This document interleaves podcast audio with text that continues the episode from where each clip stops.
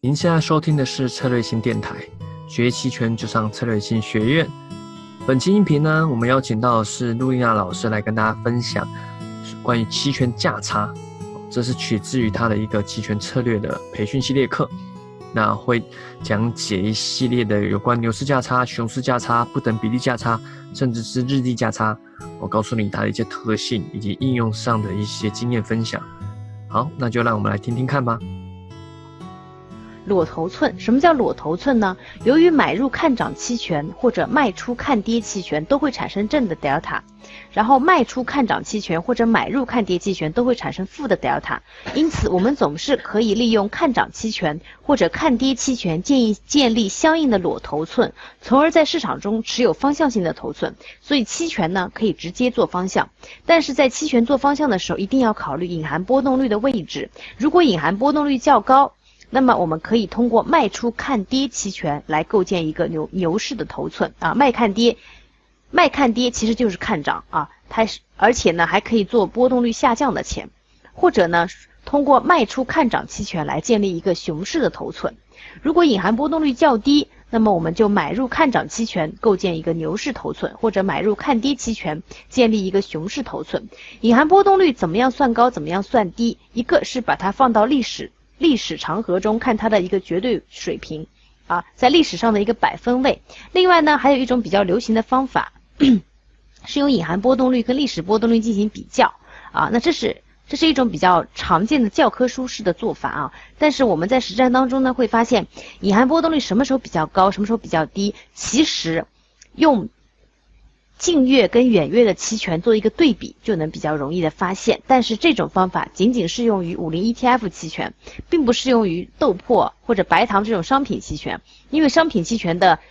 不同的月份之间可能完全是不同的一个基本面，所以不能比。但是像五零 ETF 期权还是可以比的。一般来说，近月 IV 比远月 IV 高，就是隐含波动率比较高了。因为只有隐含波动率上去，只有市场上有事件发生的时候，近月的 IV 才会高于远月的 IV，不然近月的 IV 是不会高于远月的 IV 的。所以，当隐含波动率，我们说隐含波动率高，其实就是近月比远月高的时候，隐含波动率就一定是一个高位，啊，或者说相对的一个高位。市场上一定有事情出现，近月隐含波动率才会高于远月隐含波动率。那么市场上啥事儿都没有的时候，近月隐含波动率一般都是低于远月隐含波动率，所以可以直接从这个啊近远月的一个关系来看，这个隐含波动率目前从绝在绝对水平上到底是处于高还是处于低。我发现这样我们回测出来，发现这样子去构建头寸反而是，哎反而是比较容易的啊。如果去比较隐含波动率跟历史波动率，有的时候反而不太准。为什么呢？因为隐含波动率呢，它是一个。时点值就是说，现在隐含波动率是多少？它是一个瞬间的值，是通过当前期权价格反推出来的啊，是一个时点值。而历史波动率呢，却是一个一段时间的一个啊一个有一个时间框架的这么一个值。所以其实这两种值，从统计意义上来讲呢，不具有可比性。啊，当然我们去比较也是可以的，但它的算法是完全不一样的。但我们通过算近月隐含波动率跟远月隐含波动率来看隐含波动率到底处于高位还是低位呢？反而是比较科学的一种方法，而且测出来也是比较合理的一种方法啊。通过回测，好，那么第二个呢，我们来看一下牛熊比例价差。牛熊比例价差是什么意思呢？我们可以来看一下，如果我们认为隐含波动率过高，一种可行的策略是通过多卖期权、少买期权来构建比例价差。如果仅仅是卖期权，其实风险还是比较大的，而且呢，经常要进行 delta 对冲啊。但是我们可以通过，比如说卖出两份期权，买入一份期权，哎，来让它刚建仓的时候呢，尽量的一个 delta 平衡，并且在后续的。标的市场运行过程当中呢，整个期权头寸的裸露 delta 也不会太多啊，相对来说是一种比较稳健的这么一种策略啊，多卖少买来构建一个比例价差，在隐含波动率高的时候，比如说标的市场价格是一百零一，波动率为百分之三十，六月合约剩余到期时间还有十周，一份六月行权价格为一百的看涨期权的 delta 值是五十六，一份六月行权价格为一百一的看涨期权 delta 值为二十八。好，那么这个时候我们可以在刚开始就构建一个 delta 中性策略，买入一份六月一百执行价的看涨期权，因为它的 delta 值是五十六，然后呢，我们卖出两份六月一百一看涨期权，德塔值是二十八，那么卖两份之后就是五十六，刚好一比二。这种策略呢，在市场在市场上经常能够发现啊。当我们发现尾部有一个看涨期权，它的德尔塔含量正好是啊一个啊偏不是那么尾部的看涨期权德德塔含量的两倍的时候，往往可以这么做啊。然后隐含波动率相相对来说又比较高，刚好一比二这样子去配比啊，经常是可以发现一些比较好的盈利点。因为价差呢正好是德塔中性的，所以说这种。这种头寸天然的对波动率啊，对市场价格的上涨和下跌没有特别的偏好，但是在运行过程当中呢，可能还是需要稍微微调一下对冲对冲的这个值，因为毕竟 delta 值也会发生变化。但是整体来讲，这种策略啊，这种策略相对来说是比较稳健的，因为它的 delta 值不会发生剧烈的变化。啊，经常做一些尾部策略啊，像这样的这样的这个比例价差。另外呢，呃，如果我们假设这个比例价差是一个合理的价差，但同时也认为市场价格未来走势为牛市，我们就既然我们认希望市场价格啊未来是上涨能赚到钱，那么这个时候我们配比的时候就可以稍微调一下啊，我们调成二比三，二两份的 delta 值为五十六的看涨期权和三份 delta 值为二十八的看涨期权，那么这样一配比之后呢，这个策略既有一个啊既有一个。做空波动率的这么一种优势在，另外还有一个就是略微为一个牛市的这么一个优势，所以呢，这种策略首先建进去之后，不怕大的风险啊，不怕大的风险，即即使市场突然变得比较多，这种策略也相对来说是比较稳健的。另外呢，它又可以做空波动率，还可以做看涨啊，做看涨的这么一个形式。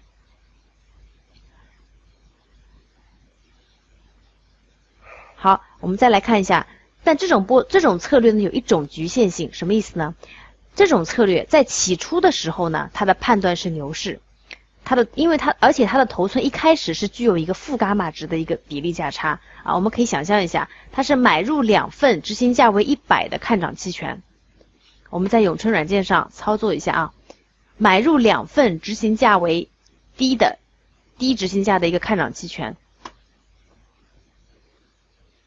比如说，这是两份，两份执行执行价比较低的一个看涨期权，然后卖出三份，啊，卖出三份这个执行价比较高的一个看涨期权。那么在标的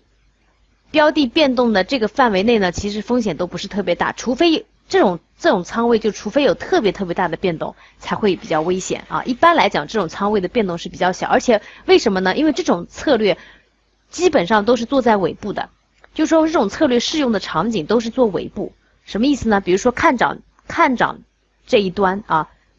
这个微笑的这个右端，也就是我们说的这个 call skew，这 call skew 如果翘得很高很高的时候，我们一般会用这样的策略啊，我们是不会把这个策略做在中间的，这个没有太大的意义，而且风险很大。这种策略在实战当中，我们都是把它放在尾部去做，所以所以说这种策略相对比较稳健，因为不可能。咱们的标的直接从平值一下涨到尾巴上啊，没有没有那么快会发生，所以说，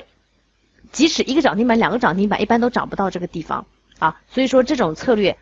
在于短期内、日内都是能够来非常来得及做出调整。如果说今天涨很多，我们再去进行调整都来得及啊，用日级别去调整都来得及这种策略。所以这种策略对于操盘来说风险是不大的。啊，我们怕的是这种，比如说卖宽跨或者卖跨式啊，日内就能找到这个点，你日内都来不及调啊。那么这种策略做在尾部，相对来说对对于实操来说是比较安全的。但是这种策略呢有一个特点，你大家看，在这个地方，在这个区域，它的伽马是它的伽马值和在这个区域它的伽马值是不一样的，对吧？我们说这这个策略啊，看一下。这种策略的一个局限性就是说，虽然起初我们的判断为牛市，但是头寸仍然具有一个负的伽马值，伽马值的一个比例价差。如果说标的市场价格上涨的过快，价差的 delta 值因为负伽马的一个存在，会由正变成负数。所以我们可以看到，虽然我们希望价格上涨，啊，希望价格上涨，我们能赚到更多的钱，对吧？目前的标的在这个位置，那么我们希望标的上涨之后，我们能赚到最大值。但是如果标的上涨的过快的话，由于伽马是一个负数，所以说负的伽马的存在，使得正德尔塔逐渐变成了一个负德尔塔，逐渐变成了一个负德尔塔啊，斜率变成了一个负数了。本来是正数的斜率，本来是正的斜率，现在变负的斜率了。这样子。这样，最终所有的期权都会变成升时期权，啊，两个期权都会变成升时期权。这个时候会出现什么情况？因为我买入是两份，卖出是三份，或者说前面的这个例子，买入是一份，卖出是两份。当两个都变成升时期权的时候，这个头寸的 delta 自然就变成负数了，对吧？卖了卖，相当于卖了两手，而只买了一手，那么最终是空一手。啊，这里也是最终是空一手，这样子这个策略就变成了一个负 delta 的策略，两个策略都变成升时，因此我们将持有一个 delta 值为负一百的头寸，其实也就是负一的头寸，即使我们对市场的牛市判断是正确的，但因为依然是一个波动率价差，头寸的波动特征最终将远超过市场价格变动方向等其他因素，随着标的价格变化，比例啊比例为一比。二或者二比三的比例价差的 delta 值呢，就会发生如此的变化。一开始是正数，啊，过了这个行权价格之后啊，就逐渐变成这个，逐渐变成一个负数了，逐渐变成一个负数啊。好，那么我们来看这个软件上，看这个永春软件上啊，大家看这边，咱们是赚钱的，但是过了这个，过了如果大涨之后，尾部风险。尾部这边就会发生一个很大的风险，啊，所以真的如果说发生一个很大很大的涨幅之后的话，我们是要把这一腿拿掉的，这腿拿掉，啊，这样的话就 变成一个 spread，对吧？我们把这腿拿掉，变成这么一个风险有限、收益有限的这么一个头寸，所以它调仓也是比较好调的，啊，一开始是这样一个，这我们希望得得到的是这样一个头寸，这样我们可以赚这个。只要价差不怎么动，哎，我们最后就能赚到这个收益，对吧？赚到这个收益。但是如果说发生巨大的变动，那么我们也可以卸掉一手头寸，啊，使得风险有限，收益有限。所以期权的调仓也是很有意思的，也是非常具有一个技巧的啊。用用最小的成本去调仓，通过改变最少的手数，这样你可以损失最少的滑点，啊，最少的手续费。把一个仓位从一个无限风险调成一个有限风险。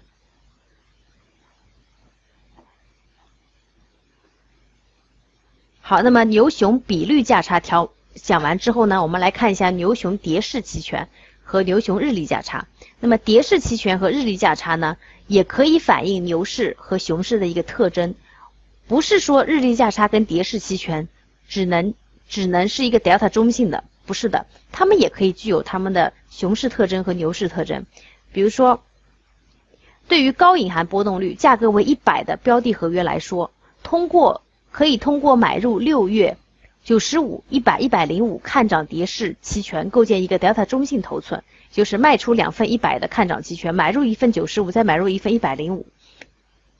这样的话，我们构建跌势期权，我们知道它是做空隐含波动率的，vega 是负数的。对吧？所以说，在高隐含波动率的这个区域的话，我们可以这样子来构建，构建看涨跌势期权啊，形成一个 delta 中心的头寸，并且赚取这个隐含波动率下降的钱。那么，这样子的期权在最后到期的时候，跌势期权最大可以获得五元的价值。这个五元怎么算？就执行价的这个间距啊，一般是一比二比一的比例，并且间距是一样的啊，因为间距一样，所以我们才是一比二比一的比例。如果间距不一样的话，就不是传统意义的跌势期权，比例也自然不是一比二比一了。然而，如果我们想要买入跌势期权，又认为市场价格走势未来为牛市，那么这个时候我们就可以买入一百零五、一百一十、一百一十五的看涨跌势期权，这样的期权就叫做牛市跌势期权。牛市跌势，牛市的特征就反映在头寸具有正的 delta 值，头寸具有正的 delta 值，就说明我们希我们希望行情涨。如果我有一个正的 delta 值，我自然希望行情涨，啊，这样我才能赚到钱，对吧？那么它就具有一个牛市特征。但是呢，又出现了一个问题，跟刚才的这个牛熊比率价差同样的问题又出现了。如果说标的市场价格上涨的过快，啊，过快，从一百零五、一百一十、一百一十五，这个价差建好之后，如果价如果涨得过快，比如说达到了一百二，这个时候蝶式期权头寸的 delta 值就不再是正数了，反而变成了一个负数，啊，所以一开始我们建这个一百零五、一百一、一百一十五，当标的价格是一百的时，啊，不，当标的价格是一百的时候，啊，这个价差是看涨的一个价差，我们是希望价格涨的，可是当标的涨过头，涨到一百二之后，我们就不希望标的涨了，因为我们赚最多的那个点是在一百一这个地方。所以它涨到一百二的时候，并使得我的收益变少了。我希望这个价格跌回来了，对吧？所以说这个头寸 delta 值就由正变负了，变负就说明我希望价格跌，啊，现在我们希望标的价格从一百二跌到一百一了。当标的价格，所以说这个头寸，当市场标的价格低于低于一百一的时候，它是一个牛市头寸，希望行情涨的一个头寸，delta 值是正的一个头寸。当标的市场价格又高于一百一的时候。啊这个头头寸的 delta 值变负数了，它就希望价格跌了，变成了一个熊市头寸。好，那我们在永春软件上试一下啊。我们卖两份，买一份买一份，就是这样。好，这是一个蝶式头寸。那么当标的价格低于第一个执行价的时候，我希望行情涨，哎，涨到这个最大点地方，让我赚更赚最多的钱。可是当标的价格涨过头之后呢，我自然就希望标的价格跌啊，跌跌跌，使得我得到一个最大的这么一个收益啊，跌到这个这个执行价的位置上，跌到中间这个位置上，使得我赚到最大的钱。所以 delta 的含量，delta 的含量在这个策略的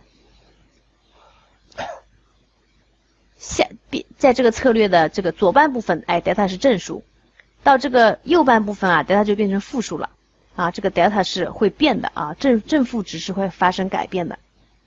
所以这个永春软件就比较比较呃非常适合大家去分析。啊，我可以画出这个 payoff 的图。啊，我还可以去分析在什么位置上我 delta 是正的，在什么位置上我 delta 是负的。啊，这边都会写当前的这个 delta 位 delta 数是负零点二八啊，比如说在这边 delta 是正的零点三三啊，都会有正负标出来。这个分析软分析分析的工具还是比较强大的。好，那我们再再来看一下，呃，因为前面这些都是牛市价差，这个牛牛熊的牛熊的这个跌势价差啊，还有这个牛熊的这个比率价差，它们的 delta 值啊都是会发生变化的啊，都是刚开始我希望行情涨，可是真的涨过头之后呢，我又希望行情跌了，那这样子的策略是不是不太容易操作？啊，会不会不太容易操作？那下面我们来看一个叫垂直价差。垂直价差这这种价差呢，最初为假设说我们如果想要一个价差，它最初为牛市价差，并且在所有可能的市场条件下，它一直都是牛市价差，哪怕涨过头，我也不希望它低回来的价差。啊，最初为熊市价差，并且在所有可能的市场条件下，它一直为熊市价差。有没有这样子的价差？有。啊，这种价差叫做垂直价差。那么垂直价差也是非常非常常见的，买入一份期权，并且卖出一份期权，这两份期权呢，要求是相同类型的期权，也就是说，要么都是看涨期权，要么都是看跌期权，并且呢，同同时到期，唯一区别就是这两份期权的行权价格是不同的啊。比如说，我买入一份低行权价格的期权，卖出一份高行权价格的期权，叫做买低卖高。买低卖高，那就是牛市价差，牛市垂直价差，就是希望行情涨的啊。然后呢，如果我们是卖低买高，卖低执行价，买高执行价，那么这就是一个熊市垂直价差，就是一个看低的一个价差啊。那么垂直价差呢，我们既可以用看涨期权去构建，也可以用看跌期权去构建。熊市垂直价差和牛市，比如说我们举个例子，牛市垂直价差。我既可以用看涨期权构建，也可以用看跌期权构建。熊市垂直价差也既可以用看涨期权构建和看跌期权构建。